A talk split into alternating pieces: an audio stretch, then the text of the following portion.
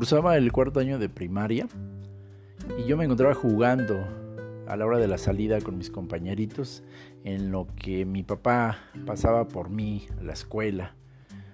Era el momento perfecto para echarme una cascarita jugando con un bote de frutzi, una bebida muy famosa en los años 80 aquí en México, la cual pues prácticamente ese bote de, plástico ya estaba vacío y le ponías papel y piedras y entonces se hacía más pesado y podías jugar eh, un partidito de fútbol improvisado.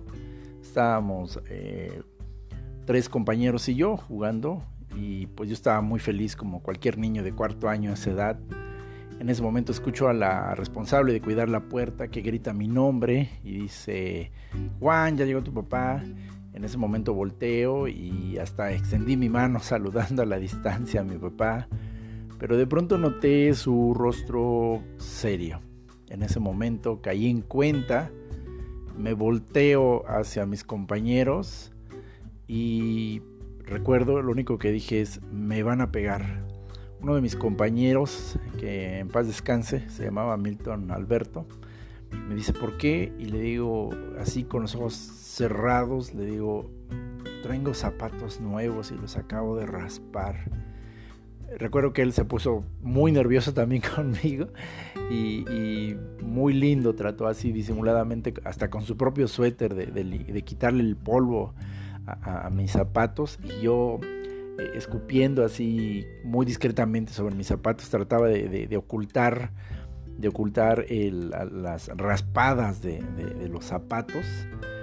Y bueno, pues mm, cogí mi mochila tratando de hacer un poco de tiempo a ver si, si la saliva hacía algún efecto mágico y le quitaba lo raspado a los zapatos, pero bueno, obviamente era, era difícil disimular algunos de los raspones que ya tenían los zapatos nuevos. Así que recuerdo que, que caminé hacia la salida donde estaba mi papá junto con la responsable de cuidar la puerta y yo me sentía como en película de Stanley Kubrick, o sea, sentía el pasillo enormemente largo y cuando llegué y saludé a mi papá y noté su rostro extremadamente serio, sabía que el apocalipsis estaba a unos minutos de empezar. Recuerdo que subimos al coche y después em, durante cinco minutos hubo un silencio total. Traté de hacerle la plática y obviamente lo único que hubo fue silencio. Si tú eres un nacido de la generación X, ahí entre los 70s y los 80s, bueno, ya sabrás lo que significaba que tus papás te dieran silencio. Y eso solo significaba que había problemas muy, muy serios. Así que cuando llegamos a la casa, abrió la puerta, mi mamá no estaba, mi hermana no estaba y bueno, pues como parte del ritual que siempre que regresaba de la escuela me tenía que lavar las manos. Cuando salgo del baño de lavarme las manos, me encuentro a mi papá frente a mí y recuerdo que sus últimas palabras con un tono todavía moderado de voz fueron, ¿qué te dije, cabrón? Acto seguido, lo único que recuerdo es que voló sobre mi rostro una bofetada diagonal puñetazo que me hizo caer pesadamente sobre mi lado izquierdo. Para cuando trataba de, recuperarme, eh, traté de musitar, no me pegues, no me pegues papá, pero ya era muy tarde. Para ese entonces el, el Armagedón ya estaba, ya estaba en proceso y hubo patadas, trompones, cachetadas, jalones, jalones de cabello. Y no tiene caso describir los, no sé si fueron 10 o 15 minutos posteriores, donde todo lo que hubo fue reprimienda física.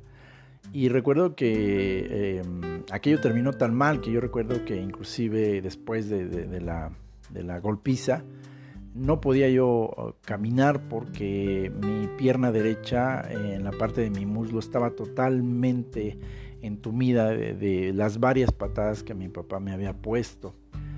Literalmente yo tenía un hematoma gigantesco en, la parte de mi pierna derecha, así totalmente roja, con verde, con morado, o sea, obviamente todo un ejército de glóbulos rojos estaban acudiendo al rescate de, mis tejidos.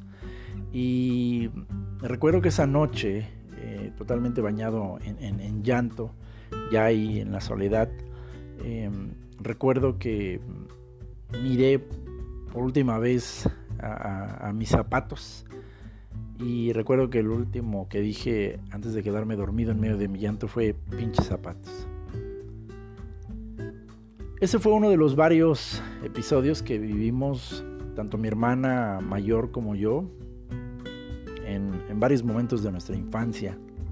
Mi papá fue un hombre muy violento, bastante violento, muy típico de, los papás de los años 70 y 80 y si tú eres un miembro de la generación X sabes de qué te estoy hablando.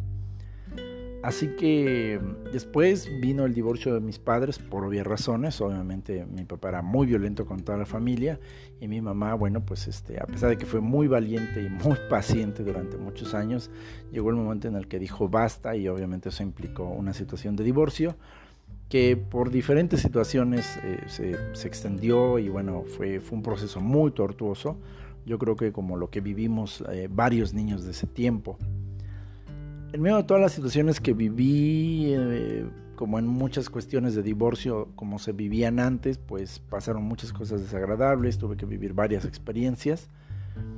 Y recuerdo que llegó un momento, ya cuando alcancé la adolescencia, en, el que yo me, sentí tan decepcionado de, de, lo que veía de los adultos, de las personas adultas, que recuerdo que hubo un momento en el donde yo me prometí que no iba a volver a llorar jamás, jamás.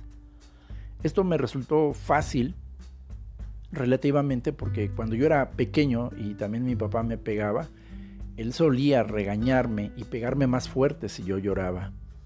Yo recuerdo que cuando me llegaba a dar cachetadas o auténticos trompones, porque la verdad es que eran auténticos trompones, eh, recuerdo que si yo empezaba a llorar, mi papá me decía, ándale, ándale chilla, ándale chilla, ándale, ándale, ándale. Y más fuerte me pegaba. Entonces yo, yo tenía que hacer un esfuerzo por tragarme mi llanto, a pesar de estar recibiendo el impacto físico, pero además los insultos ¿no? de mi padre. Y este antecedente, con lo que yo les decía cuando llego a la vida adolescente, pues fue así como decir, pues órale, pues si de por sí ya tenía instrucciones de, yo, de no llorar, pues ahora que me he hecho esta promesa va a ser mucho, mucho, mucho más, más firme. Y eso también se reforzaba porque cuando, cuando yo era niño, mi generación éramos niños varoncitos, el llorar tampoco era bien visto. En la escuelita tus compañeros no te bajaban de marica, de joto, si llorabas. Inclusive algunas mujeres, si te llegaban a ver llorando, también eh, se burlaban de ti, te decían joto, marica, ¿no? Porque llorabas.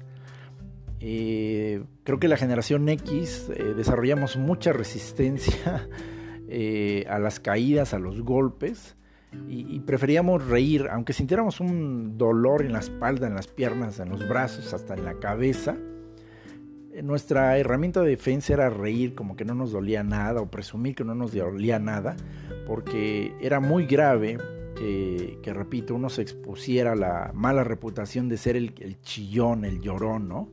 Inclusive, si alguna vez llegaste a vivir eh, lo que hoy se llama bullying, eh, que en aquellos entonces esa palabra no existía, simple y sencillamente se hablaba del, del gandaya del salón, y, yo recuerdo que inclusive eh, el, bully, pues, el que te molestaba, eh, te molestaba más si llorabas.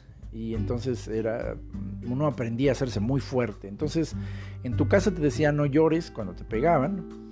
En tu círculo de amigos varones te decían que si llorabas eras joto, eras marica o eras débil. Pues cuando llegué a la adolescencia y sucedió el divorcio de mis padres y yo me sentí muy decepcionado acerca de, muchas cosas que había vivido eh, conviviendo ya con adultos cuando yo estaba dejando mi niñez y entrando a mi adolescencia, me hice esa promesa de, de no llorar.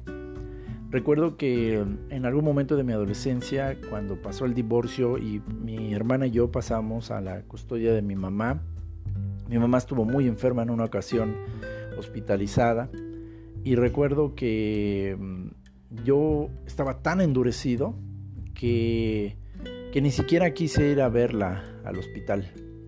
Yo recuerdo que yo preferí quedarme a jugar videojuegos en, mi casa. Y yo recuerdo que inclusive cuando mamá regresó, obviamente se veía muy mal porque pues había estado hospitalizada, eh, se veía muy mal. Y una parte de mí tenía tantas ganas de llorar, tenía tantas ganas de abrazarla, de, de, de decirle que me sentía mal de verla así. Pero yo recuerdo que una parte de mí estaba tan endurecida que no lloré. En serio, no lloré. Y fue ahí cuando yo me di cuenta que algo posiblemente estaba mal en mí, porque una parte de mí sí quería llorar, pero yo recuerdo que, yo apretaba las mandíbulas, apretaba mis dientes y en ocasiones llegaba hasta pellizcarme los párpados inferiores para negarme la oportunidad de llorar. Fue un proceso de mucho tiempo, y finalmente en 1991 tuve la oportunidad de viajar a Guadalajara, Jalisco, a un reencuentro con unos maravillosos amigos que, espero que me estén escuchando. Eh, la familia eh, Escalona Herrera, a la que bendigo enormemente. Y estando con ellos viví una de las experiencias personales de vida más maravillosas hasta la fecha, ahora que ya tengo 46 años. Y recuerdo muchísimo que gracias a esa experiencia lloré, lloré, lloré y bueno, o sea, estuve llorando casi como una hora. En el proceso, en el proceso de ir siendo ahora ya un adulto y aprender muchas cosas en la vida, he conocido que una de las cosas más comunes que los hombres llevamos en el corazón es esta cuestión de lo difícil que es para muchos hombres el abrirse y llorar, el abrirse y ser vulnerables. Esta es una de las razones por las cuales en la vida adulta muchas mujeres tienen situaciones de pareja donde sus parejas, sus novios, sus esposos son hombres que beben mucho, que fuman mucho, que son muy violentos, o que en su momento se dedican a ir en pos de muchas mujeres.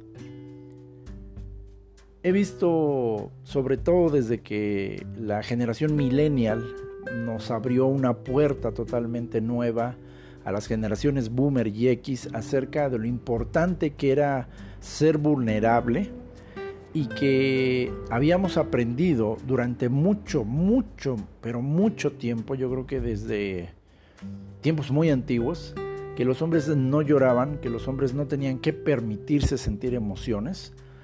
Y creo que gracias a la generación millennial empezó a surgir una nueva oportunidad para que la generación boomer, pero sobre todo la generación X, empezáramos a disfrutar de la sanidad que implicaba el descubrir que nunca, nunca tuvo nada de malo el llorar que nunca tuvo nada de malo el expresar dolor o tristeza o pesar o cansancio.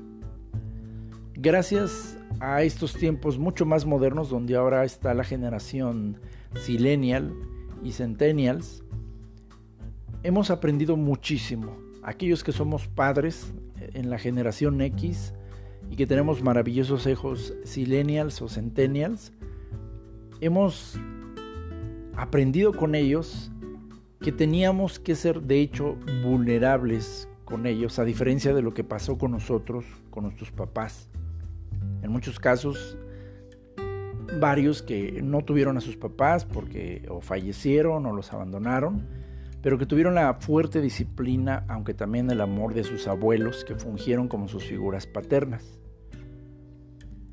Y aquellos que somos de la generación X y que hemos tenido la bendición de tener hijos, hemos tenido que descubrir, repito, con el apoyo de, los millennials, pero también con la experiencia de nuestros propios hijos, justo esta parte, que no estaba mal llorar, ser vulnerable y decir, me siento cansado. Cosas de la vida, quiero que sepan que cuando mi hija mi amada hija Sofía estaba cursando el quinto año, justo el quinto año, y esto lo recuerdo también muy bien. Em, recuerdo que yo le había comprado unos zapatos y, yo recuerdo que, aunque no me lo crean, la historia se volvió a repetir. Yo le había comprado unos zapatos nuevos y mi hija, eh, bien inquieta, pues luego también se ponía a jugar fútbol o, o a las strikes o cosas así y raspó gastó unos zapatos, no eran nuevos, pero sí estaban muy, muy raspaditos. Y yo siempre le boleaba sus zapatitos, eh, la mandaba a la escuela así con sus zapatitos bien limpios. Y yo recuerdo que le dije, mi amor, por favor, quiero pedirte que los cuides. Después, obviamente, eh, eh, le compré unos zapatos totalmente nuevos, estaban brillositos, todo. Y le recuerdo que le dije, por favor, mi amor, quiero que los cuides porque, este, pues eso es importante para ti y bueno, pues que te duren y esto que lo otro. Me dijo que sí. Y yo recuerdo que llegué por ella en la tarde a la escuela y quieras que no, pues lo primero que volteé a ver fue los zapatos. Y como ya te estarás imaginando, los zapatos estaban raspados. Porque mi hija había estado jugando fútbol con sus amiguitos y sus amiguitas. Quiero que sepas, y le doy totalmente gracias a Dios, no puedo negar la, la gracia de Dios en mi corazón porque parece entonces ya habían pasado muchos años y muchas vivencias y muchos aprendizajes y, nuevos niveles de conciencia, gracias a Dios. Y recuerdo que vi sus zapatos raspados y una herida emocional en mí se activó. Increíble, pero un botón inconsciente casi me decía que yo tenía que explotar en ira, que yo también tenía que decir, ah, que esta canción. Y sentía ganas de, una parte muy dentro de mí decía que yo tenía que reaccionar así. Sin embargo, recuerdo que no le dije nada, empezamos a caminar, le di su beso, le di su abrazo, mi amor, ¿cómo estás? ¿Cómo te fue? Cargué su mochila, empezamos a caminar y me contó a grosso modo su día y después de que caminamos unas cuatro cuadras le dije, mi amor, ¿qué quedamos con el tema de los zapatos? Obviamente, sí, perdón papá, se me, se me olvidó, perdón, este, ya no lo vuelvo a hacer y esto y el otro.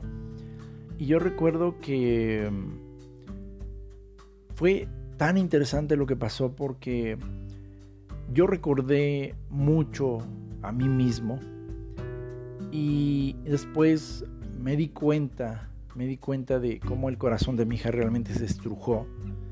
Y yo recuerdo que le dije, porfas, porfas, porfas, porfas. Em, no quiero que vuelva a suceder esto, hija. Yo prefiero que juegues y que te diviertas. Y, si se gasta la ropa, la volvemos a comprar, mi amor. Pero quiero que entiendas que es muy importante que aprendas a cuidar tus cosas. Y me dijo, sí, está bien, papá. Fuimos al parque, jugamos, hicimos todo. Recuerdo que llegamos en ese momento al lugar donde yo estaba rentando.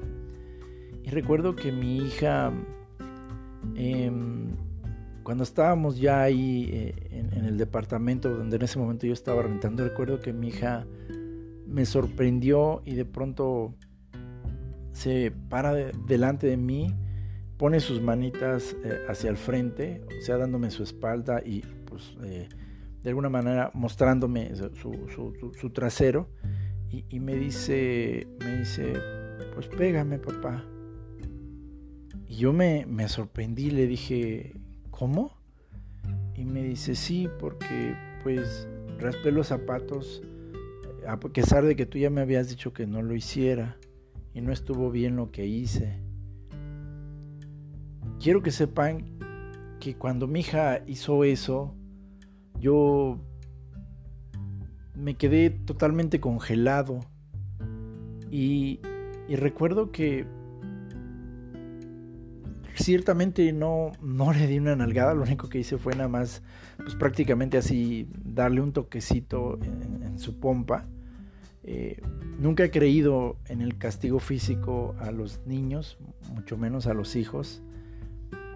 Lo hice como, como una inercia, porque sí pasó un tiempo, o sea, mi hija se quedó esperando el golpe y obviamente yo lo único que hice fue que le di así, un, pero o sea, mínimo contacto y recuerdo que le dije, ah, porque ella volteó y me dice, perdóname papá, ya no lo vuelvo a hacer.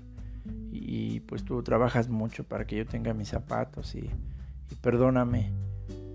Y, recuerdo que lo único que hice fue abrazarla, la, la abracé muy fuerte, la besé y le dije, mi amor, te lo vuelvo a decir, no me importa que se gaste la ropa, no me importa que se gaste todo, es todo eso se puede volver a comprar mi amor.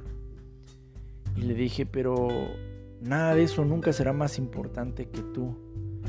Y te agradezco y te reconozco mucho esta honestidad que tuviste al pedirme que te diera pues esta nalgada, pero quiero que sepas que lo más importante para mí eres tu hija y, te amo.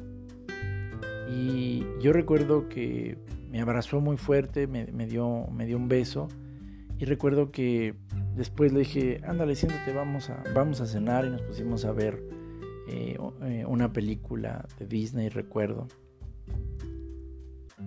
muchos hombres que tal vez están escuchando esta historia, o muchas mujeres que tal vez están escuchando esta historia,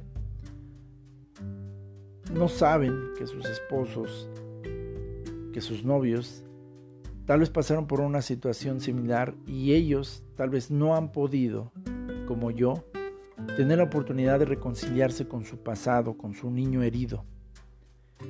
Y esa es una de las razones por las cuales muchos hombres repiten ese patrón de maltrato, de violencia con sus hijos e hijas. Como se los dije cuando esa tarde recogí a mi hija y vi sus zapatos raspados, algo muy inconsciente, muy profundo dentro de mí me decía, pégale, o sea, hazle un pancho así como a ti te lo hicieron y es increíble el poder de una herida que está en el alma. Sin embargo,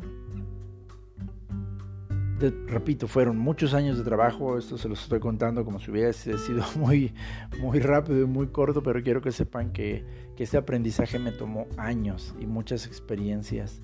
Tuve que leer muchos libros, tuve que escuchar a muchos expertos en paternidad, muchos psicólogos, mucho trabajo eh, en terapia, mucho trabajo espiritual pero muchos hombres no han tenido esta oportunidad, tal vez porque no se la han dado, tal vez porque no saben cómo dársela, o tal vez porque la herida es tan profunda que les ha pasado como a mí, desde dentro surge el impulso de reaccionar como alguna vez lo hicieron con nosotros, y si no se ha hecho un trabajo previo, no los condeno, tampoco los justifico, pero sí entiendo que la reacción inmediata es ser igual de explosivo, porque lo que explota en uno no es, no es el adulto que está ahí físicamente orgánico, sino lo que explota es el dolor, la herida del niño que vuelve a repetirse en una situación similar o que detona las mismas emociones.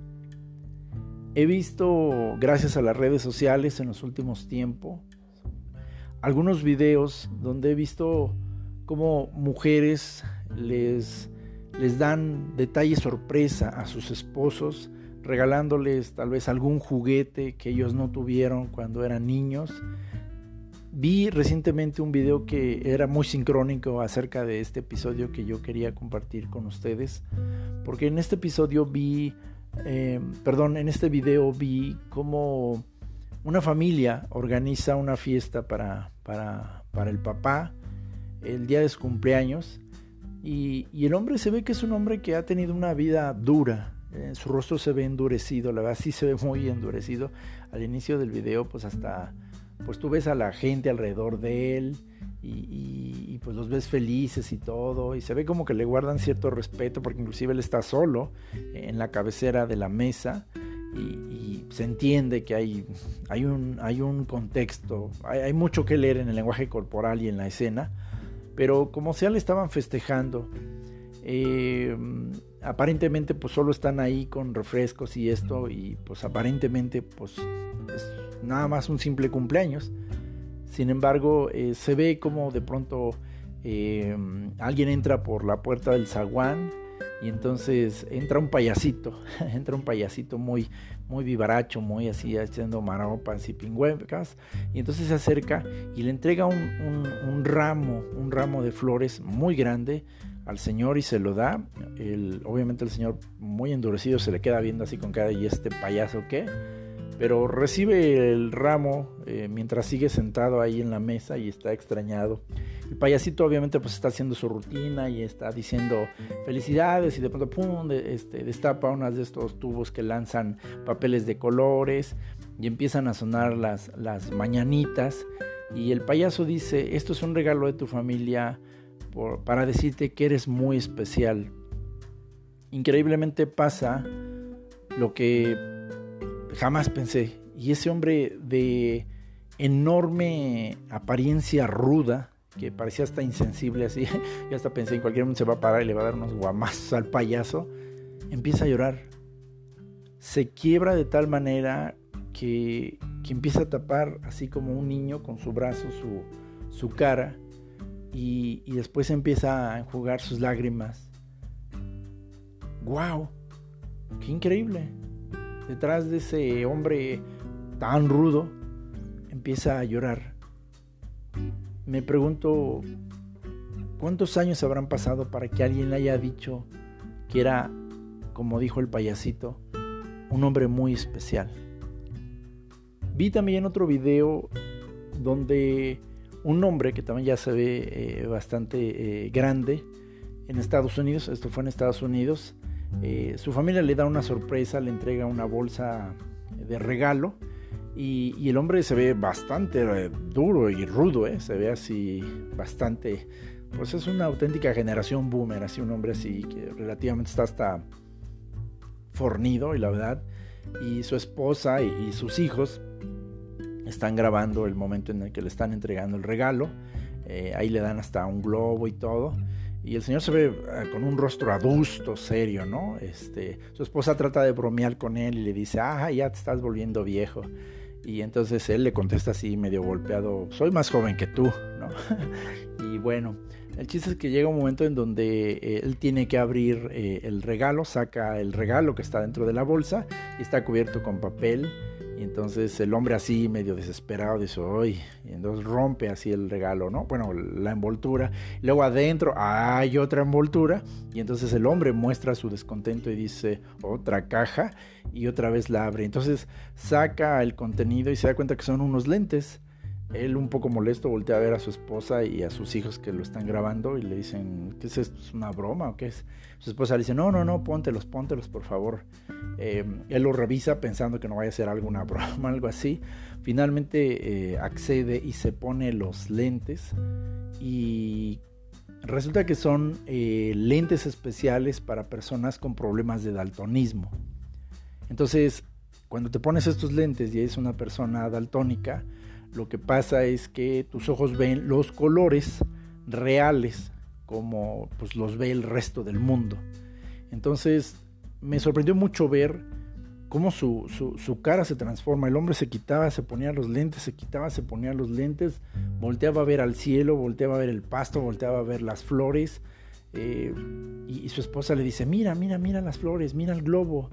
Eh, y, y el hombre, o sea, estaba Así que, que yo empecé a ver cómo empezó a mover sus brazos y se, pellizcaba, se abrazaba, se, se, encorvaba, se enderezaba, apretaba los puños.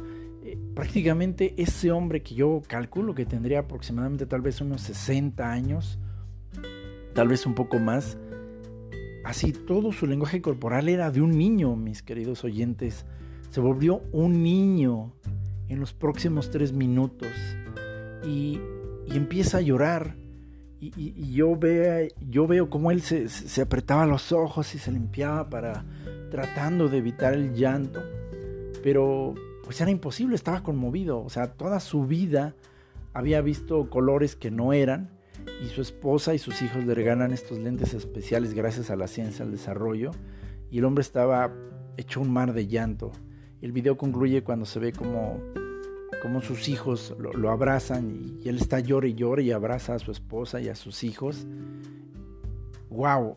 Qué cosa tan fuerte ver a un hombre que como el del video anterior era igual, era pues prácticamente una roca. Y el último video que quiero comentar de muchos que he visto en esta famosa red social eh, fue uno que este sí me causó un sentimiento muy, muy, muy fuerte es un video que está comentando una chica, por cierto, una chica que es eh, psicóloga y terapeuta, y ella comenta un video donde se ve como eh, un hombre, eh, es un hombre mexicano, es un hombre igual, también se ve que ha de tener como unos 50, casi 60 años, está, le están celebrando su, cumpleaños también, están sus hijas y la que se entiende que es su esposa, y le están celebrando su cumpleaños. De pronto su, esposa, su esposa eh, se levanta y le dice, cierra los ojos. Y el hombre, mm, eh, como que con una cara así de, a ver, cierra los ojos. Y, pues están diciendo, no los vais a abrir, ¿eh? no los vais a abrir. Y entonces el, el hombre cierra los ojos, así con cierto desgano. Inclusive una de sus hijas eh, hasta le tapa los ojos con sus propias manos y, en ese momento le dicen, ya ábrelos. Y entonces la, mujer em, le extiende, le extiende, le extiende un ramo de rosas rojas y, se, se inclina, se arrodilla delante de él y le dice, toma, estas flores estas rosas son para ti y quiero que sepas que te amo y que cada una de estas rosas te pueda decir lo mucho que yo te amo y que nosotros como familia te amamos. Es también muy impresionante ver cómo el hombre se, se desquebraja, o sea, no sé cómo si les busquen el video y, se le ve cómo, cómo se le descompone el rostro de una manera muy increíble. Un hombre que se veía tan duro, morenazo así, de esos hombres que se ven rudos así, y se le desquebraja de una manera increíble el rostro y literalmente hace un puchero que, es innegable y, se lleva las manos como un niño chiquito al rostro, las dos, y, se tapa la, la, la, cara y empieza a, llorar y, y y yo recuerdo que hasta una de sus hijas trata de quitarle las manos y él estaba como un niño así y lloraba y lloraba y lloraba. Y entonces eh, una, una, de la, eh, una, de, una de, las, de las que está grabando hace un comentario y dice que, que nunca nadie le había regalado eh, una flor a él en su vida y, y que él alguna vez había hecho este comentario como, como de burla, ¿no? Y la chica, la psicóloga, la que estaba comentando este video, después menciona esto y dice, ¿cuántos hombres jamás han recibido una rosa, una flor como regalo, como detalle de amor? Y después menciona y se ve una escena muy triste porque se ve una escena de, pues de lo que se entiende que son como funerales o sepelios donde obviamente pues eh, familias o personas pues están poniendo coronas de flores y hasta de rosas eh, en las lápidas o en sus em, sarcófagos, eh, en sus ataúdes. Y entonces la psicóloga dice, es muy triste pensar que la única rosa o las únicas rosas que muchos hombres van a recibir en su vida es cuando hayan muerto. Con estos tres de muchos ejemplos que las redes sociales han hecho circular en los últimos 30, 50 años, quiero compartir que hay muchos hombres que detrás de toda esa dureza, detrás de toda esa rudeza, tienen un niño muy lastimado y muy herido, lo único que, que en algún momento ha querido es que se le dé amor, que se le dé un detalle, que se le dé un regalo, que se le dé un juguete, como en el caso de este hombre, que se le dé una rosa. Yo recuerdo que cuando yo estaba en, en preparatoria, en tercer año de preparatoria, tuve una maravillosa amiga a la que voy a recordar siempre y me permito citar su nombre, María de los Ángeles Márquez Ortigosa. Ella fue la primer mujer que me invitó al cine y fue la primera mujer que me regaló una rosa. Yo recuerdo que cuando me dijo, vamos al cine, yo le dije, pues órale sí, y, quedamos que un viernes saliendo de la escuela, pues íbamos a ir. Así que, pues yo estaba preparado, eh, para ese entonces, pues yo ya empezaba a ahorrar, hacía mis primeros ahorros, ya había trabajado un tiempo, entonces tenía un poquito de dinero y yo estaba preparado totalmente para asumir todos los gastos, ¿no? Yo entendí que ella me había dicho, llévame al cine, ¿no? Eso no fue lo que ella dijo, pero yo entendí como buen hombre que ella había dicho, llévame al cine, entonces sin problema. Y cuando yo recuerdo que en algún momento eh, ella vivía cerca de la escuela y entonces recuerdo que me dijo, este, nos vemos a tal hora, este, ahorita ahí en tal parte, ahí eh, en el cine nada más voy y me cambio. Sí, obviamente, yo no me podía ir a cambiar porque yo sí vivía más lejos. Entonces, yo recuerdo que pasó creo que 40 o 50 minutos y nos vimos en el punto de encuentro que era el cine. Llega, obviamente pues, se, veía genial, se veía fantástica, una, mujer guapísima. Y recuerdo que eh, llega y pues nos saludamos otra vez y de pronto detrás de su espalda saca una rosa y me la da y me dice gracias por, aceptar la invitación. Yo no sabía qué hacer, o sea, yo cuando vi la rosa recuerdo que me quedé así de, ¿cómo? Y, me sentí tan raro que yo recuerdo que hasta dije, wow, así se siente. o sea, yo muchos años había regalado rosas y flores a mujeres, pero nunca, nunca me habían regalado una. Y entonces yo me sentía así todo, oh, me sentía raro, no sé cómo decirles. Y recuerdo que eh, eh, tratando de, esquivar mi mente, le digo, este, gracias, eh, voy a comprar los boletos. Y entonces me dice así bien seria y me dice, a ver, escúchame, yo te invité al cine. Y yo así de, no, no, no, pero ¿cómo crees? No, no, este, ahorita yo pago, no, este. Entonces se para bien firme y me dice, no tiene nada de malo que una mujer invite a un hombre. Yo te invité.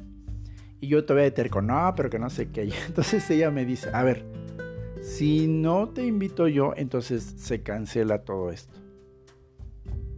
Obviamente dije, bueno, está bien.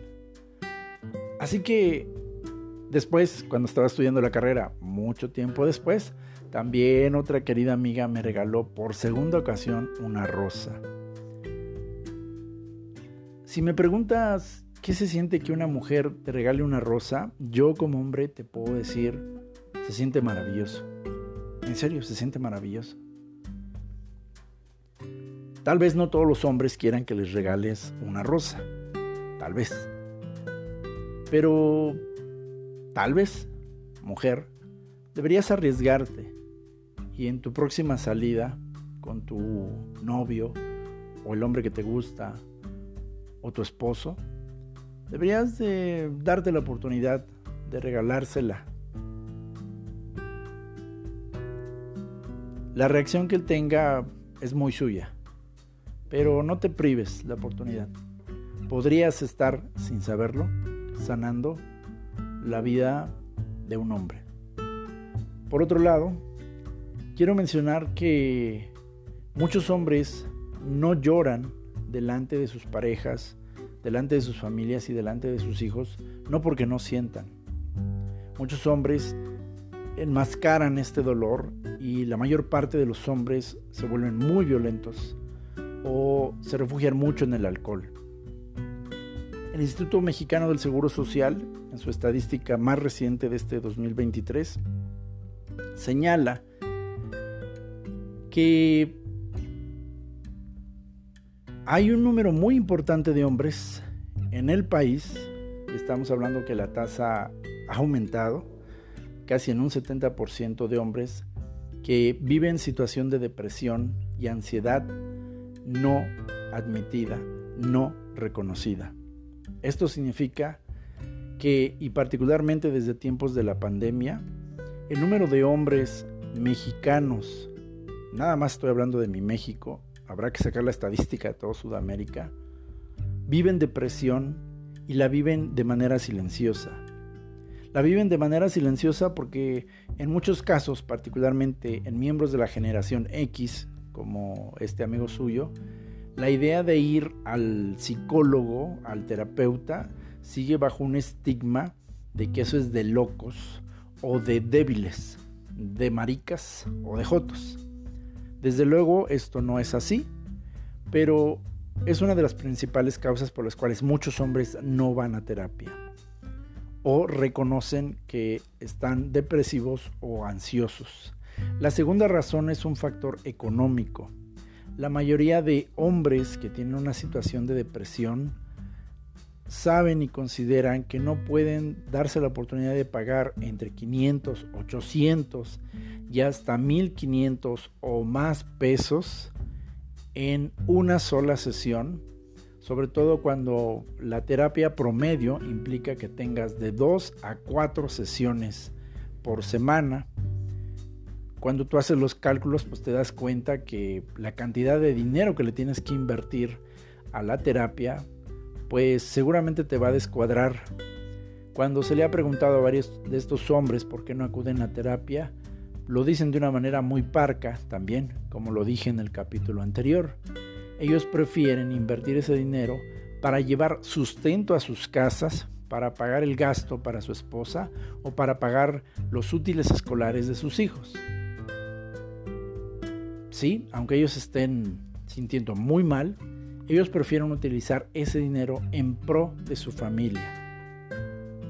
Muchos de estos hombres también señalan que una razón por la cual no acuden a recibir terapia, además del factor que el estigma de que es de locos o de débiles o que implica mucho dinero, es porque también no están habituados a hablar de sus problemas.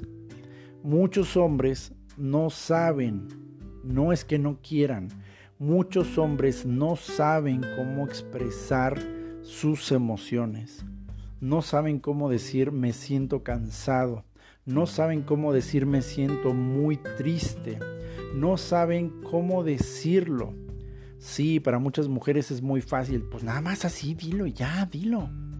Pero para muchos hombres, y si tú escuchaste mi historia al principio de este capítulo, es muy difícil porque lo que recibieron en, en su niñez o en su adolescencia o inclusive en varios momentos de su vida adulta de parte de sus papás, particularmente de algunas de sus mamás o de sus primeras parejas cuando se vulneraron, fue un mensaje de humillación, de ridículo o de traición. Y esto ha calado una gran costra en su corazón y en su alma. Por eso cuando llegan a la vida adulta, no se abren a decir lo que sienten. Y es mucho más fácil para muchos de estos hombres refugiarse en el alcohol, refugiarse en el trabajo, refugiarse en la violencia, porque es la única manera en la que con su cuerpo permiten que esa emoción fluya, salga y lamentablemente explote. Ahora quiero decir, ¿cómo, cómo apoyar a un hombre a expresarse. Y quiero aclarar algo, no estoy hablando de aquel hombre que deliberadamente está maltratando a su esposa o a sus hijos, porque para estos casos pues hay que tratarlos sí con ayuda terapéutica y psicológica y profesional, pero también de ser necesario con ayuda y asesoría legal y hasta judicial. No estoy diciendo que una mujer debe de quedarse al lado de un hombre que casi la mata a golpes, que la humilla, que la prostituye, sexual o emocionalmente. No estoy diciendo esto. Estoy diciendo de aquellos hombres que, que no están en ese grado de tanta violencia extrema, pero que precisamente se vuelven como, como una montaña rusa para muchas parejas y para muchas familias. Cuando son lindos, son increíblemente maravillosos, dicen sus esposas y sus hijos. Uy, pero empieza a tomar, uy, se pone de malas, uy, se y se transforma y lo perdimos. Para ese tipo de hombres, que no son el caso extremo, como ya mencioné, sino que son hombres promedio, vamos a llamarlo así, es muy importante la invitación a que puedan acercarse a medios de ayuda profesional terapéutica. Actualmente ya existen, ya existen muchos recursos de ayuda psicológica en línea o telefónica totalmente gratuitos. Yo quiero que sepas que sí, que sé que no es fácil, pero hay varios compañeros de trabajo, amigos y colegas que en su momento yo les he impreso una hoja y donde les he puesto las ligas web y los teléfonos de contacto para que ellos a su momento, a su tiempo, cuando estén listos, puedan marcar o visitar la página web. Por favor, mujer, no obligues a tu hombre, no le estés diciendo que a fuerza tiene que ir. Si quieres ayudarlo, imprímele esta hojita, dóblasela, entrégasela y dile, mi amor, me gustaría muchísimo que te dieras la oportunidad. Cuando tú estés listo, déjasela ahí, no lo obligues a nada. Y repito, yo por experiencia propia he conocido varias personas, muy duras algunas de ellas, y finalmente se acercaron a pedir la ayuda. En otros casos, han sido sus propios hijos quienes les han pedido que hagan este ejercicio y esto también ha resultado muy efectivo. Muy importante dejarle claro el mensaje que independientemente de si toma la decisión o no, se le va a seguir amando de manera incondicional. Eso es muy importante, porque los hombres aprendemos por un tema social, por un tema de roles, por un tema familiar, que nosotros tenemos, nuestro amor es condicionado. Las mujeres cuando son pequeñitas reciben un mensaje totalmente diferente. El mensaje es, eres aceptada como eres porque eres mujer, porque eres la nenita, porque eres la pechocha, porque eres la chiquita, porque eres la mujer entre tu grupo de hermanos varones, porque, porque eres la nena, por simple hecho de ser la mujer. En muchos casos, en la mayoría de los casos, las mujeres aprenden que son aceptadas. Los hombres no, los hombres casi mucho tiempo aprendemos que tenemos que ganarnos la aceptación de nuestros padres, de nuestros hermanos, de nuestros amigos, obviamente de nuestras novias. Y crecer con esa idea de que hasta que no hagas esto no eres amado, o si no tienes éxito no eres amado, o si no eres el más fuerte no eres amado, o si no te portas de esta manera no eres amado, o si no haces, o si haces, la mayoría de los hombres crecemos con esa condicional. A ti no se te ama por lo que eres, sino por lo que haces. Ese es un mensaje que la mayoría de hombres traemos desde muy pequeños y sobre todo en países latinos donde el machismo, el machismo real, ha provocado este tipo de pensamiento. Y esto se, refuerza mucho en la parte sentimental, como lo dije en el primero y el segundo episodio. Nosotros constantemente estamos respecto de las mujeres buscando ser elegidos. O sea, ya venimos con un pensamiento de que no somos aceptados por lo que somos, sino por lo que hacemos. Y todavía en la parte sentimental tenemos que enfrentarnos a una nueva condicionante. Tienes que ser como a tu novia le gusta, tienes que ser de tal o cual manera, tienes que ser el mejor, el más grande, el más fuerte, el más cariñoso, el que más detalles, el que bla, bla, bla, porque entonces así sí te acepto. Ese mensaje de incondicionalidad, y con esto quiero terminar, es una de las herramientas más poderosas para que los hombres aprendamos a ser sanos. Y hombre que me estás escuchando, yo quiero decirte de hombre a hombre, que una de las enseñanzas más grandes que yo he aprendido al lado de mi hija es que, por increíble que parezca, somos merecedores y dignos de ser amados por quien somos.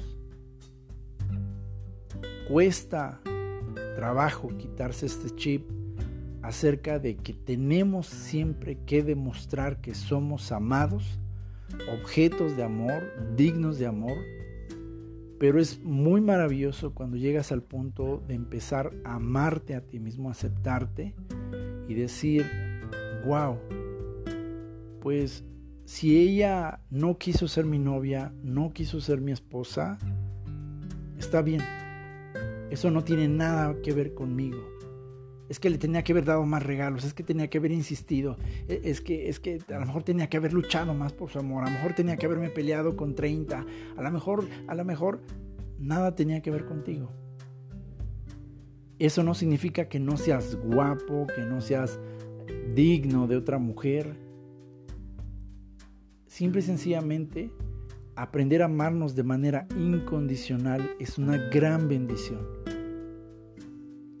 Cuando ves la manera en que tus hijos te aman, así como tú eres, no tienes idea de la sanidad tan grande que es. O cuando te das la oportunidad de entrar a una relación donde a lo mejor tienes que romper tus esquemas y un día te topas con una mujer a la que no tienes que impresionar. Y esa mujer hasta te para en seco y te dice, pues cálmate. No, a mí no me... No necesito tanta cosa.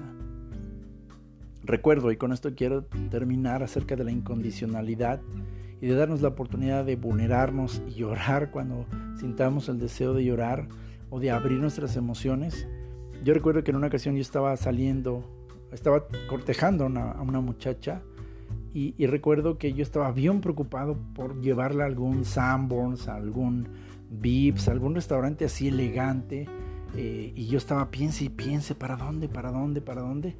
Y yo recuerdo que nos vimos y ella pues, me decía, y, oye, este, y, no tienes hambre, obviamente ella ya tenía hambre, las mujeres les da mucha hambre. Y yo recuerdo que le decía, sí, es que este, estoy tratando de acordarme dónde, dónde hay por aquí un Vips o un restaurante así. Y yo recuerdo que me dice, ¿para qué? Y le digo, no, pues para, para que vayamos. Y recuerdo que me dice, mm, mira, yo conozco unos taquitos, un puesto de taquitos que se pone por acá. Y yo me acuerdo que le digo, ¿quieres comer taquitos? Y me dice, sí, ¿o tú no comes tacos? y recuerdo que le dije, no, sí, me encantan. Y me dice, es un lugar que está por acá. Ah, sí, uno, ah, sí, ahí están buenos. Y me dice, vamos. Yo tenía presupuestado gastarme en esa salida, yo recuerdo en ese entonces, más o menos como unos 400 pesos. Quiero que sepas que fue una cena deliciosa, una plática deliciosa y no nos gastamos más de 100 pesos. Y aparte nos sobró para ir a, una feria y jugar juegos. Date la oportunidad, mi querido amigo, muy independientemente de lo que dicen algunos grupos masculinistas, de que si te vulneras entonces te van a ver como débil y te van a pisotear y que las mujeres te van a traicionar, bla, bla, bla. Eso es un tema muy masculinista. Yo te estoy hablando de masculinidad objetiva. Se vale ser vulnerable. Ámate, acéptate, aprende a recibir cumplidos y regalos. No, no le debes nada a una mujer cuando te da algo. No le debes nada a otra persona cuando te da algo. Aprendamos a decir gracias. ¿Qué trabajo nos cuesta a muchos hombres decir gracias? Si de pronto sientes enojo, dilo. Me siento muy enojado por esto que dijiste. Antes de que tengas que explotar y mostrar que estás enojado. Si te sientes triste, en vez de ponerte bien borrachote a reclamarle por qué, por qué, dile en tu momento más tranquilo, pero abierto, me puso muy triste esto que me dijiste. Su reacción es su reacción, pero tú vas a liberar tu emoción. Y cuando te sientas contento, enamorado, también dile, me gustas mucho, me siento muy bien cuando estás aquí.